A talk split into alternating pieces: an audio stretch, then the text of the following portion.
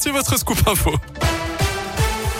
Et à la une, il savoure sa victoire. Il ramène le trophée à la maison. Le chef lyonnais David Tissot a remporté hier le Bocuse d'Or, considéré comme la Coupe du Monde de la gastronomie. Il a été accueilli donc par une haie d'honneur ce matin au restaurant Paul Bocuse à Collonges, où une plaque gravée à son nom a été apposée aux côtés de celle des précédents gagnants. Et ce moment, David Tissot en rêvait depuis très longtemps. C'est émouvant puisque je suis allé mettre euh, les plaques où il y a mon nom euh, à l'auberge, puis j'ai ramené euh, Monsieur Paul à la maison quand même. De pouvoir avoir mon nom ici, c'est une très très grande fierté pour moi. Pour un Lyonnais, ramener le trophée à la maison qui était parti depuis 10 ans, ouais c'est énorme. À Lyon, je vais juste vous le rappeler, hein, c'est la capitale. Hein.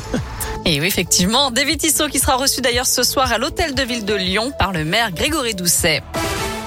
Dans le reste de l'actu, les suites de Gate, le jeune homme placé en garde à vue pour avoir lancé un œuf sur Emmanuel Macron hier matin au CIRA à Eurexpo a fait l'objet d'un examen psychiatrique qui a conclu à l'abolition de son discernement. Il a donc été hospitalisé sous contrainte hier soir au Vinatier. Lui était porté disparu depuis six jours dans le quartier Pardieu à Lyon. Le corps sans vie de Fabien Page a été découvert d'après les policiers du Rhône.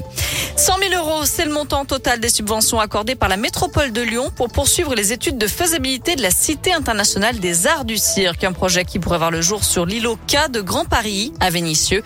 Les résultats sont attendus au premier trimestre 2022. La métropole de Lyon qui donne son feu vert au projet d'aréna de l'Olympique lyonnais près de l'Oed Stadium à Dessines, une salle de spectacle, de de séminaires et de sport avec les matchs d'Euroleague de l'Asvel, coût estimé 140 millions d'euros.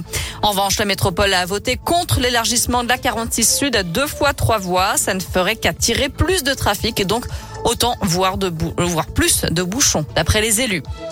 Dans le reste de l'actu en France, une nouvelle semaine d'audience au procès des attentats de Paris. Les premières victimes et leurs proches sont à la barre aujourd'hui. Et sur radioscoop.com, vous retrouvez le témoignage de Sophie Parra, 37 ans, une lyonnaise blessée pendant le concert au Bataclan. Un hommage national sera rendu demain au caporal-chef Maxime Blasco aux Invalides, ce soldat de 34 ans décédé dans une opération anti-djihadiste au Mali. Il était rattaché au 7e bataillon de chasseurs alpins de Vars en Isère. Au chapitre politique, qui de Sandrine Rousseau, Yannick Jadot sera candidat à la présidentielle 2022. Le résultat de la primaire écologiste doit être communiqué vers 17h30 ce soir. Au total, 120 000 personnes ont voté. Allons terminer avec du foot et la suite de la Ligue des Champions ce soir. Le PSG reçoit Manchester City à 21h au Parc des Princes. Merci beaucoup Noémie. On file sur notre site maison radioscoop.com avec la question du jour. On parle de la défiscalisation des pourboires payés par carte bancaire. Bonne ou mauvaise idée?